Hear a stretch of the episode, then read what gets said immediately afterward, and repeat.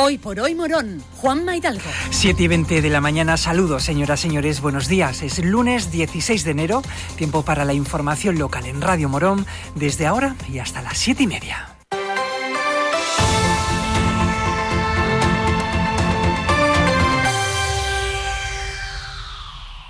Gloria Hidalgo, coordinadora local del Partido Popular, ha visitado el complejo polideportivo Alameda para destacar el trabajo que se realiza desde los clubes deportivos de Morón y la participación de nuestros vecinos. Hemos mantenido varias reuniones con diferentes clubes deportivos de nuestro municipio. Eh, desde el Partido Popular nos hemos preocupado en conocer más de lleno su actividad y, por supuesto, sus demandas y sus necesidades. Entre ellas tenemos que destacar que clubes como el Arunci de Atletismo llevan 40 años de trayectoria en nuestro municipio, 40 años que se dicen pronto. También que en menos de un año eh, se han sumado casi 200 personas al club de O Corres o Mueres, un proyecto que se ha gestado con muchísima ilusión y que además de fomentar el deporte, fomentan la vida saludable. También queremos destacar la gran labor y el gran trabajo que, hacen desde el Club de Montañismo de Sierra Sur, eh, no solamente con el tema de escalada, con carreras de montaña, con la espeleología, estudiando y explorando las entrañas de la Tierra, su parte solidaria y también eh, que, que este año cumplen su 25 aniversario, además de tener casi 300 personas federadas.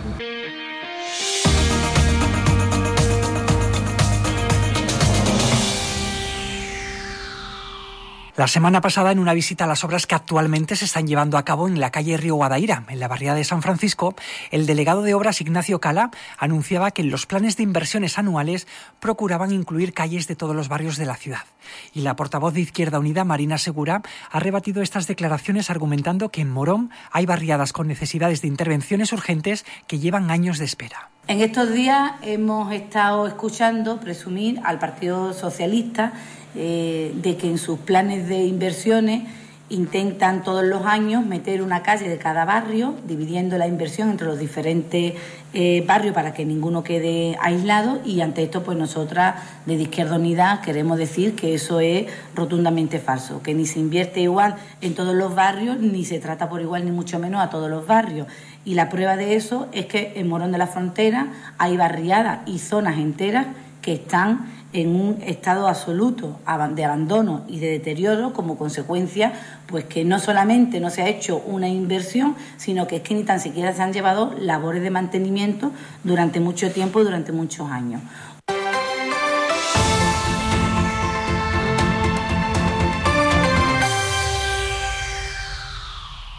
Lo leímos hace unos días en el diario de Sevilla. La Central Sindical Independiente y de Funcionarios denunciaba que 10 oficinas del Servicio Andaluz de Empleo, en la provincia de Sevilla, se van a quedar sin vigilantes de seguridad. CESIF Sevilla, a través de su área de seguridad privada, lamenta la situación de los profesionales del sector de la seguridad ante el nuevo pliego para la contratación de la seguridad de la red del Servicio Andaluz de Empleo de Sevilla y provincia.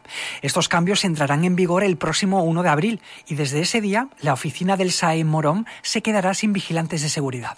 Hemos hablado con Pedro Mellado, delegado del CESIF en el Servicio Andaluz de Empleo. Pues sí, lamentablemente aquí se cumple se cumple el dicho el tópico aquel de mm, peor que ayer pero mejor que pero mejor que mañana y concurso tras, concurso la Consejería de Empleo pues va va eliminando puestos de trabajo en las distintas oficinas de, Sevilla y provincia del, del, SAE, del Servicio de Luz de Empleo, eh, quedando este último concurso, o mejor dicho, haciendo bueno eh, el anterior concurso, que ya fue penoso y lamentable por la reducción de horas eh, de servicio en el mismo, pero se han, entiendo que se han superado y, han conseguido sacar uno peor, por lo menos en, cuanto a en cuanto a, al número de, vigilantes que se eliminan de las distintas oficinas. Nueva cita cultural este sábado a las 8 de la tarde en el Teatro Oriente. Allí se van a encontrar Kit Carlos y Luis Coloma. Ambos han unido sus instrumentos para dar vida a un espectáculo que van a presentar este fin de semana en Morón. Kit Carlos es un reconocido guitarrista del blues nacional e internacional que integra la tradición y la modernidad de este género con diversas influencias musicales y guitarrísticas. Y Luis Coloma es uno de los pianistas más destacados del boogie boogie a nivel mundial y un habitual de los festivales de toda Europa y Estados Unidos. Dos grandes músicos que viven cada uno una de sus actuaciones con total entrega, invitando al oyente a un viaje impregnado de blues y sensibilidad. Kit Carlos nos ha contado más detalles de este espectáculo. Será un espectáculo de piano y guitarra eléctrica. Eh, abarcaremos varios estilos, em, entre los que se encuentra el blues, el boogie boogie, el jazz, el swing, em, el funky, una mezcla de, diferentes estilos. Eh, tocaremos temas propios y, algunas versiones de, clásicos del boogie boogie, del blues sobre todo. Y bueno, será un, espectáculo totalmente instrumental, eh, bastante interesante, puesto que el piano y la guitarra eléctrica se, se mezclan y, y crean un resultado mm, diferente y bastante interesante.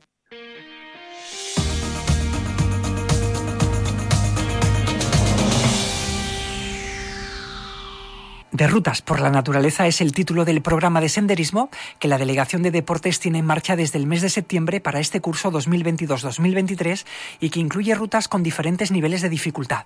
Este domingo 22 de enero está prevista la primera del año, travesía por la serranía del Maraver y el Gastor. La salida desde Morón está fijada a las 8 de la mañana desde la Plaza de Toros y el precio de la ruta es de 15 euros. Para más información e inscripciones pueden acudir a la oficina de la Delegación de Deportes en la Casa de la Cultura. Pablo Morilla es coordinador de esta ruta. Posiblemente sean de las rutas más bonitas que hay.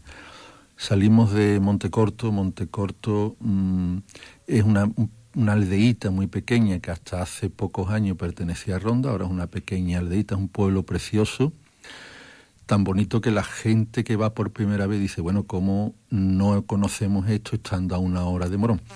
Tiene algunas calles que en vez de una calle es una gavia con agua que viene de la sierra y lógicamente por allí no se puede no se puede circular, solamente andar, y lo que vamos son por dehesas y Prado, conectar el camino histórico que va desde Monte Corto, mm, ese es el, último punto de la provincia de Málaga, a El Gastor, que es el, uno de los mm, pueblos que está aproximadamente unos 10 kilómetros, no tiene la mayor dificultad, y después en el Gastor pues tenemos dos opciones. Mm, los que quieran pueden quedarse ahí en el pueblo y los que no pues subimos a Peñón de la Garín, que es un peñón, no tiene gran dificultad, muy bonito, por un bosque de un bosque de pinos y desde allí pues se ve hay un paisaje el embalse de Zahara, Zahara de la Sierra, mm, etcétera.